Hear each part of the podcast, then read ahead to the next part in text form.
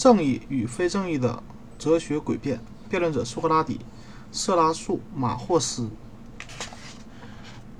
在我和波勒马霍斯的对话中，色拉素马霍斯一直在旁边听着，并好几次想插话，但都被那些希望看到我和波勒马霍斯最终谁最终说服了谁的同伴们拦住了。就在我们停顿的间隙，他再也按耐不住自己跃跃欲试的心情，于是他就像要吞噬我们的猛兽似的向我扑来。看到他的架势，我们都吓了一跳。色怒吼道：“苏格拉底，你是活活的见了鬼了！还有波勒马霍斯，你们在这里不浪不惜浪费时间的瞎侃，捧来捧去的。依我看，如果你真的想让人知道什么是正义的话，就不应该只问不答。像你们这样一个诱供式的逼问，另一个只忙于喊是，这不是借攻击别人之机会往脸上贴金吗？别再扯什么。”责任了，什么利益了，什么善恶了，什么钱财了，等等，这都是这些都是无聊的废话。你必须就正义的问题直截了当的向我们讲清楚，不要再和我们玩悬的了。听着色拉素马霍斯的插嘴，再看看他那副声色俱厉的表情，我真的没法不颤抖。我想，如果我只是只闻其声不见其人的话，光听到他的话，我一定会吓傻了。幸亏我是先看到他，所以我现在才有勇气。但还有些诚惶诚恐地回答他的话。苏色拉霍啊，色拉素马霍斯先生，请不要这样咄咄逼人嘛。也许我和波洛马霍斯刚才的讨论出了什么差错，或者方式不太妥当。我但我敢肯定的是，我们绝不是故意的。你也想想看，我们讨论话题的目的，无非也是要得到一个准确的答案。这种答案好比是金子，我们有什么理由在金子面前只顾着吹捧，而错失良机呢？况且，我们所找的正义这东西，可是比金子贵重得多。亲爱的朋友，我们是怀着十分焦急的心情想得到这比金子贵重的东西啊！但现在的事实是我们仍在寻找着。看到我们遇上困难，像你这样，像您这样充满了聪明才智的人，应该伸出手来帮我们一把，而不能这样对我们刻薄。你说是吗？是。如果在座的人还有怀疑，那么赫拉克勒斯可以为我作证。刚才大家听到的一番话，就是苏格拉底的反语法。苏格拉底式的反语法，在这之前我已经说过，苏格拉底是一个很难缠的一个对手。他的最大的本事就是，无论谁问什么，他从来不正面回答，而是凭着反语或搪塞等技巧来回避回答的问题，而且还把问题推还给对方。尊敬的色拉苏马霍斯，你是个哲学家，你应该知道，当你问别人用什么数字可以组成十二这个数，但是你又不让对方回答六加四、六加六或。三乘四或六乘二，或者四乘三，理由是我不想听这种废话。那么你等待的答案则会是对方闭嘴。但是如果那个人说我不明白色拉素马霍斯的真正意图，假如你所不愿意听到的答案中恰恰有一对是正确的，那么人家是不是还应当为了迎合你的意图而去虚构出一个非正确的答案呢？那你将又将怎样？去回答他呢？你的你谈的好像是两起风马牛不相及的事，这样扯在一起未免太牵强了。怎么会是牵强呢？即使是两桩事不相干，如果被问人认为正确答案是提提提问的人禁止的，那他岂不会认为问话的人太霸道吗？难道你能在被我所禁的数字中挑一个答案吗？如果在细心斟酌后，我发现另有其答，我想我不会放弃这个答案，哪怕因此要冒些危险。那就接着你刚才的话，刚才的正义这个话题往下说吧。如果我对正义的解答能被认证，能被证明你比你更高明，那你将怎样？如果你的解答被证明是高明的，我就承认无知。无知者除了向智者学习。再没别的了，这种态度还算谦虚些。不过你还得接受一些惩罚。如果我有钱的时候，我会接受惩罚的。在一旁的格劳孔插话：“苏格拉底，罚款的事你就别操心了。色拉素马霍斯，你也用不着为苏格拉底有没有钱而担心。假使他输了，我们也都会为苏格拉底凑钱的。瞧，苏拉里又玩着又玩着一把一又玩了一招，他又不自己回答问题，又让别人回答，并利用别人的。”别人别的人把他的对手批驳一番。我亲爱的朋友啊，你当一个被逼到无可奈何的时候，我还有什么心情回答问题呢？他只能面临两种情况：要么他承认自己不知道，要么他一知半解，但不也不敢在专权者面前班门弄斧。现在咱俩的情况是你宣称自己知道，并且能把知道的告诉大家，所以我想就你。请你给我们大家一个启示才对，能够得到你的请教，我实在啊，说实在的，我也是感激不尽。经我这么一谦让，格劳孔和在旁其他人也都纷纷让色拉素马霍斯做解答，而他本意也是想表现一下自己，以此让人觉得他果然不同凡响。但没想到我谦让，他反倒有些。不知所措。后来在大家的一再要求下，他才期期艾艾的同意来作答，但那口气仅是对我不依不挠。嗨，克苏格拉底精明，就精明在这里，他从来不好好教别人，而是到处跑着向别人探究。当他探究到一些东西后，他连个谢字都不说。我承认自己很愿意向别人讨教，但是要说我从来。从不感激别人的话，那未免太冤枉我了。当然，我穷，拿不出实物来表示谢意，因此我只能在别人在口头上表扬、赞扬别人，这是我所能做到的。我十分乐意称颂我认为有真正智慧的人，比如现在的你。哦，对了，我还等你，等着你的高见呢。对于正义，我认为给他最好的定义就是强者的利益。除此之外，他不再。不会再是别的东西。我回答完了，你该称颂我了吧？想必你是不会的。称颂很容易，但我还是想先弄明白你的意思。你说正义就是强者的利益，色拉素马霍斯，这个强者到底指的是谁？你总不会指像普里达马斯这类比我们强强壮的多的大力士，因此他天天大吃大口吃牛肉而增强了他的体质，因此是正义。而对于我们这些虽然也吃牛肉，但却还这么弱小的，就不正义吧？不正义了吧？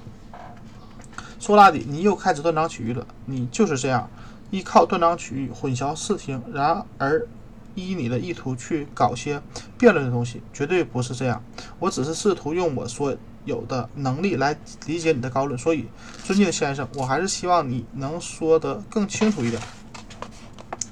难道你不知道，现在各个国家的政治无非是独裁政治、统独裁统治、民主政治和贵族是政治三种吗？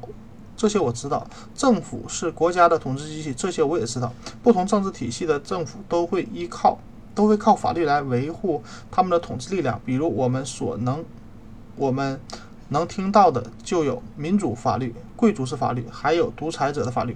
这些法律说到底都是为了照顾统治者自己的利益。他们把这些法律以正义的母本颁布给民众，那些违反政府制定法律的人就会被作为非正义者加以处罚。当我说在所有的国家里，正义都具有共同的原则时，指的就是政府的利益，因为政府是国家的。最高统治机构啊，权力机构，最高权力机构就是强者。那么，对正义唯一合理的推论就出来了，它是强者的利益。看来，我真得努力去探明你这个结论的可靠性。可是，让我解释仍然不解的是，在你给正义下定下定义的时候，用了利益词，而这又是你禁止我用的。当然，在你的定义里面还有强者的。三个字做前提条件，这个条件只是微不足道的修饰而已，好吧？至于条件的大与小，我们暂且不去说它。我只是先要弄明白你的解释是不可靠的。我同意正义是某种利益，但是你在它的面前添加了强者的这个修饰词。对于这个添加的东西，我不太明白。于是我想需要进一步消化一下，好好消化吧。我会的，但是你得确认一下你的观点。按你的意思是，被统治者服从统治者就是在履行正义。对，是这样的。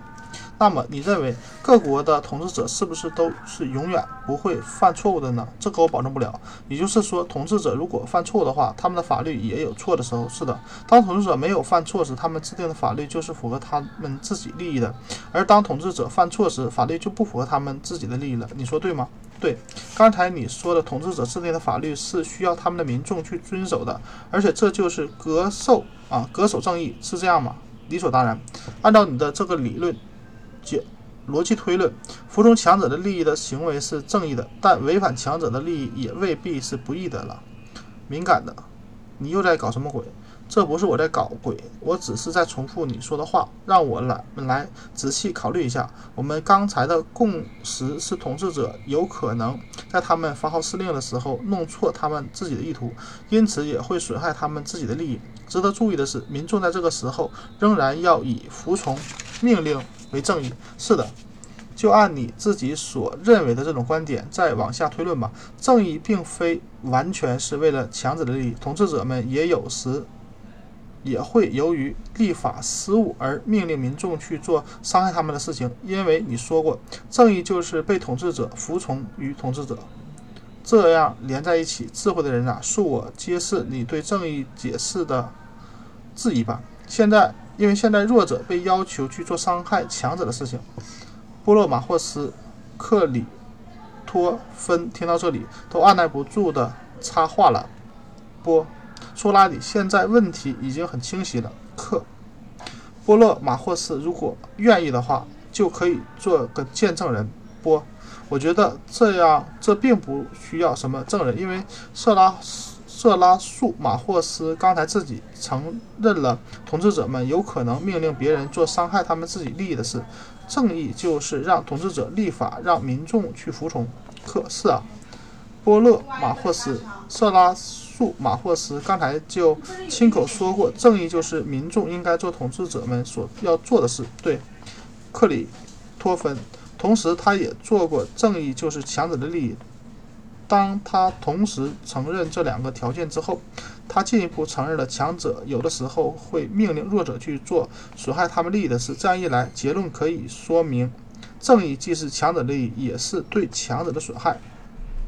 色拉素马霍斯所说的强者的利益的意思，是指强者自认为是他们的利益，而且弱者不得不去做的事情。他强调这个才是正义。好，好像这不是他的原话。这个无伤大雅，即使色拉素马霍斯现在承认是这样的话，我们也不会同不同意。色拉素马霍斯，请你告诉我，你是否同意强者把正义当做他们的利益，无论事实上对他们是否有益？不不不，我你怎么会认为我把一个错误的强者仍然叫做强者呢？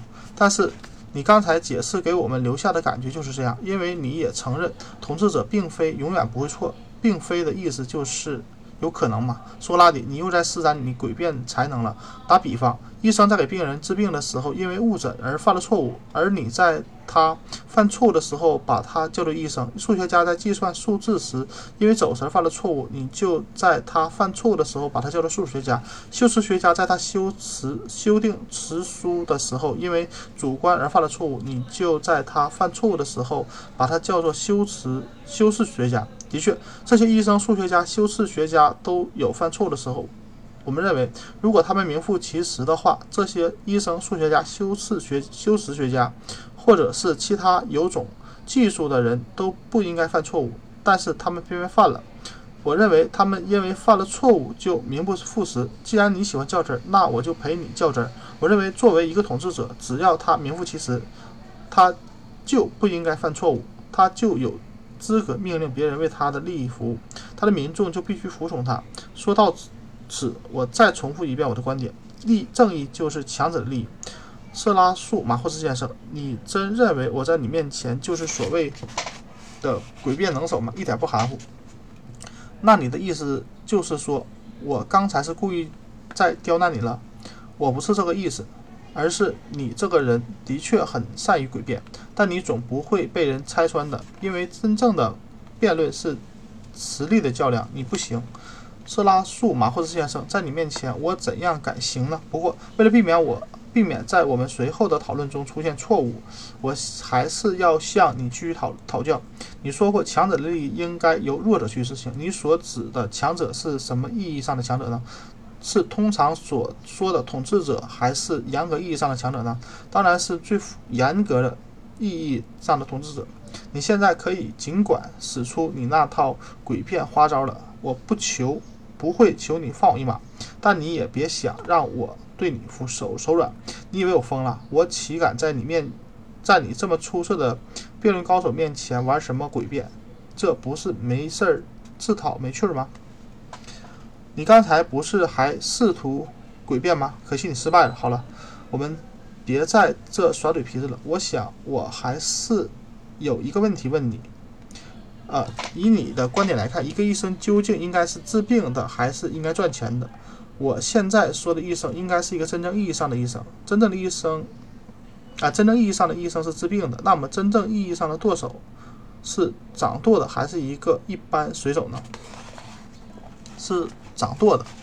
一个舵手在航海时，人们叫他舵手；在不航海时，人们也同样也叫他舵手，而不叫他水手。为什么呢？因为他的职业和他在不在航海没有关系，真正有关系的，他有高超的掌舵经验，在水手中树立起了威信。这句话我赞同。这么说来，每项技艺都有其利益成分，这话也对。技艺的天性就是创造并提供利益。对，记忆还有别的需求吗？我不明白你的意思，请设想一下，如果你要问我身体除了疗呃除了自身之外还有什么需求的话，我还说。身体的需求有很多，因为身体可有可能生病，因而就需要被治疗。这样一来，身体就有需要医疗来负责的利益。你说是吗？是的。医术和其他任何记忆都有缺点和不足吗？像就像人的眼睛有可能很健康，但也有可能视力不佳；人的耳朵有可能很健康，但也有可能听不清楚声音。因此，需要医生的记忆去治疗视力和听力的不足。而这种补偿性的记忆本身似乎也。存有存在缺陷，也需要另外的一种记忆来改进。这样一环一环没有穷尽的。如果每种记忆只需要照顾本其本身利益，或者是他们既不需要去补偿别人，也不需要别人的记忆来补偿自己，这就有问题了。事实上是他们只需要去考虑对象的问题，因为每种记忆在保持其真实性时是不会有错误和缺陷的。请你用。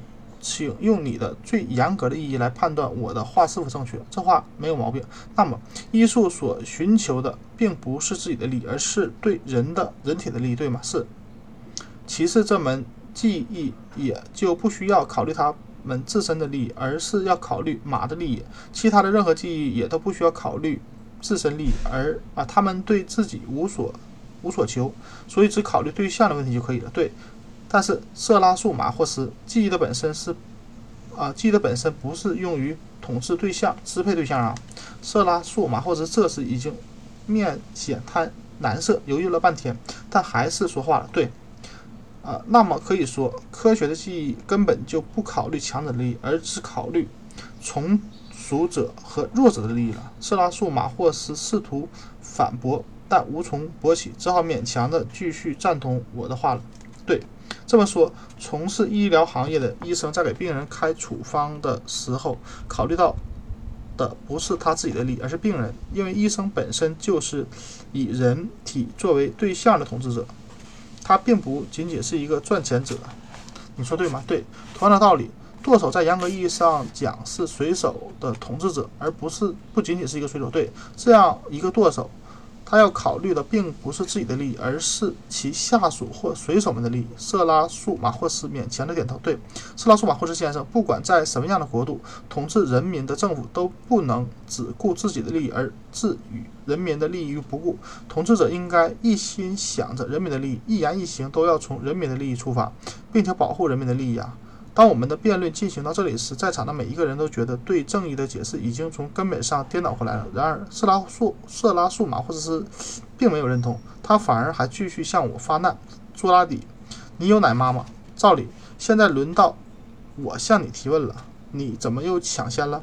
因为我觉得你在流鼻涕的时候没人管你，没有没人为你擦鼻涕。我想你如果有奶妈的话，他不应该，他不应不应该的是根本就没教会你区别羊和牧羊人有什么不同。你是没话可说了，竟提这样莫名其妙的话。这可不是莫名其妙的话，因为你只会幻想，你幻想牧羊人之所以放。牧羊只是为了牛或羊温饱的利益，而不从，而且不并不考虑他们自己或者牧主的利益。而且你还幻想国家的统治者们是真正意义上的统治者，并没有把他们的民众当作牛羊看待。统治者根本不想自己的利益。事实上并不是这样。苏格拉底在正义和非正义这两个问题的区别上，你的理解是苍白的。正义与非正义是两股道上跑的车，车这么浅。显的道理你都不懂。事实上，正义与非正义的事都是靠人的行为来完成的。对民众而言，谁是统治者，谁就是正义。正义是为了强者效劳，而不是为了弱者效劳。非正义恰恰与此相反，非正义就是骑在民众上的强者。至于统治者们，啊，统治者的官吏为了统治者的利益而操劳，为了统治者的快乐而奔波，这一些全然不是为了他们自己。你的脑子真够简单的，你就。没再想想，正义者和非正义者相比起来，不总是吃亏吗？首先，在人与人订立的契约中，只要双方是正义、非正义和正义者的合营啊合伙经营，那么当这个合伙关系解除后，就必然出现非正义者大赚一把，而正义者只能得到很微薄的一部分。此其一，其二，在民众和统治者的关系上，当国家征收所得税的时候，即使正义者和非正义者占的份额是一样多，但到头来正义者出的肯定比非正义者多。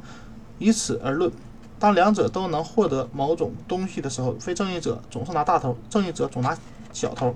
如果这两种人在执政、执掌。啊，执政掌权之后，又会出现什么样的情况？正义者会忽视他们自己的事情，而且可能还会遭受了其他损失。在，因为他们坚持正义，他们就不会从民众那里捞到什么好处。尽管如此，他们还是要被朋友、亲戚怨恨，说他们不愿意权力之便为朋友、亲朋帮忙。这就是正义者的悲哀，而非正义者就无需受此拖累。就比如十恶不赦的坏蛋，从他们身上可以最明显的看出非正义者给能给人们带来极大的好处。我想，如果我们把这些犯罪分子比作非正义的极端形式的执行者的话，我的意思将会得到你们的认可。犯罪一般是最快乐的人，偏偏那些不与犯罪干非正义的事的人，不同流合污的人才是真正命苦的人。非正义的。最高形式是独裁，他们利用欺诈和暴力掠夺别人的财产，而且根本不管所掠夺的财产是神圣的还是世俗的，是公平的还是私有的，他一概吞没，毫无保留。诚然，一个普通的百姓干了不正义的事，就会受到严惩。人们会根据他的犯罪的种类，依照法律把他定义定义为诸如强盗、人贩子、骗子或小偷等等。但当一个人不仅掠夺公民的财产，而且还把他们当作奴隶进行交易的时候，他不仅不要承担各种恶名，人们甚至还会很敬畏他。不仅他的守法，民众就连那些无耻之极的非正义人之徒也会这么赞扬他。人们谴责非正义，无非是因为受到非正义的伤害，而不是因为他们不敢做出非正义的事。苏拉里先生，你知道吗？这就更加清楚地证明我所说的那样，非正义在很大程度上比正义更具自由度，更也更具随意性。还是那句话，正义是为强者的利益服务的，而非正义仅仅是为是个人利益的好处，如此而已。色拉素马霍斯依然澡堂里啊，依然澡堂里的伙计，他把前面那番话一股脑的全部往我的耳朵里灌，然后以为大可。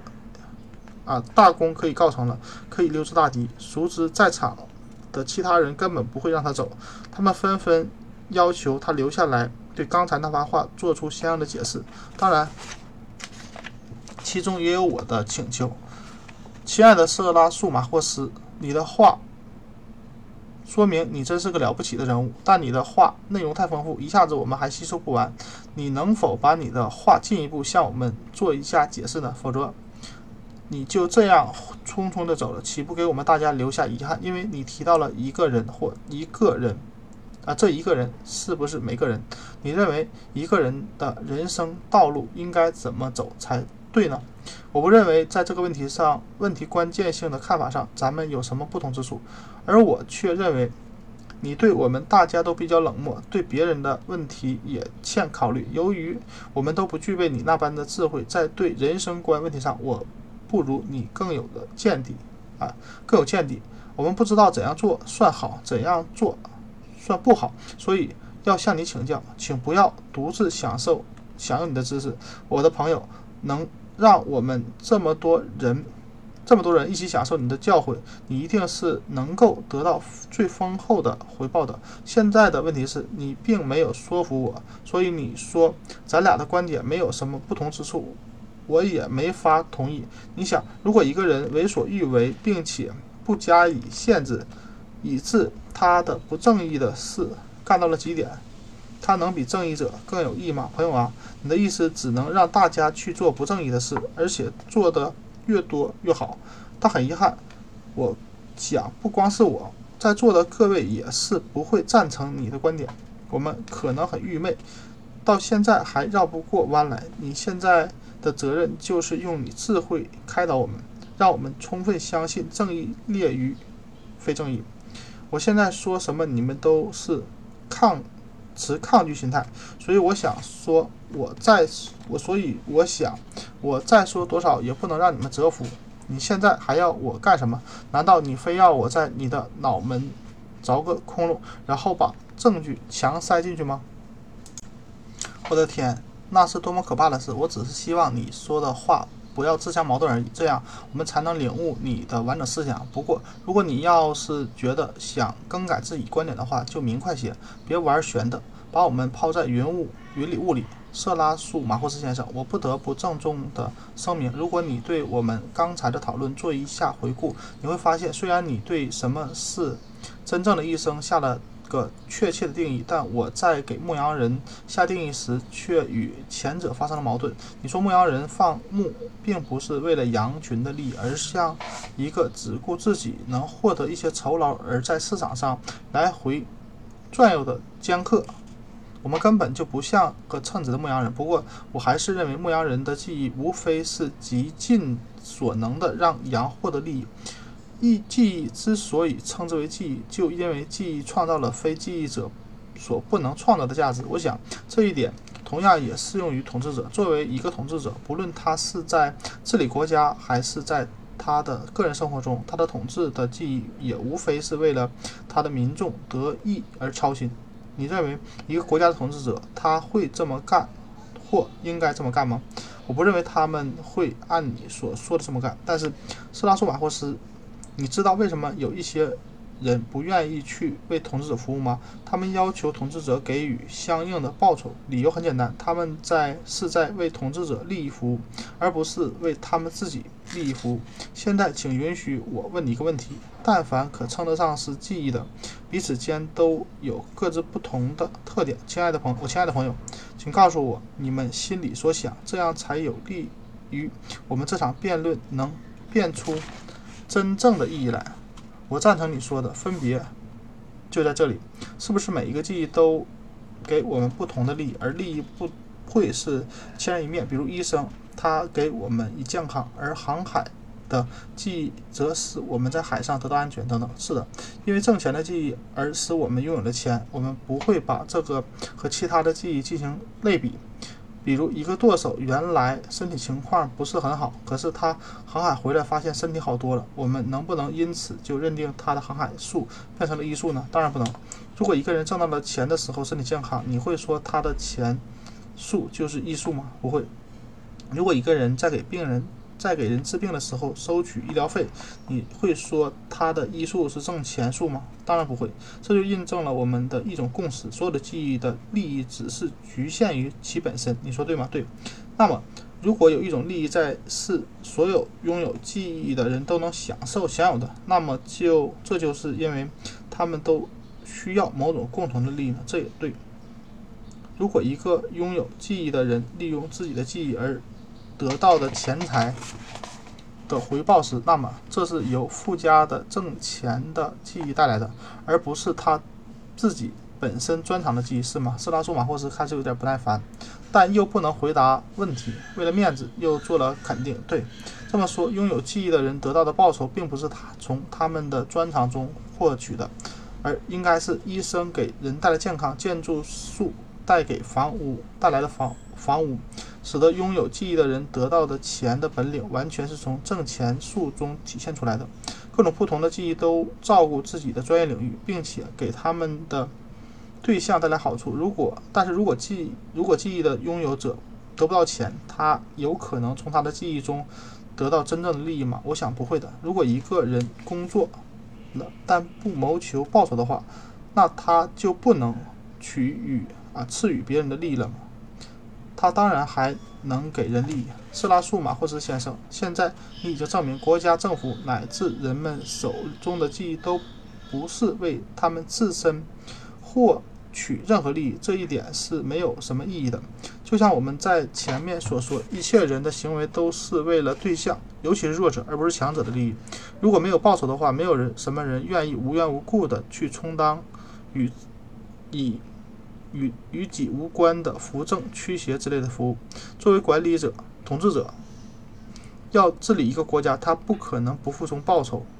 他倾注了所有的力量，却并非为了自己，而是为了民众。在处理他的工作和下达命令的时候，就需要有执行者为他服务。这种服务者称之为官吏。官吏要吃俸禄，俸禄就是报酬，其形式可以是金钱、荣誉之类的利益。如果官吏办差不得力，统治者就要对其实行惩罚。话说到此，再看色拉素马霍斯，他实实在找不到辨别的话了。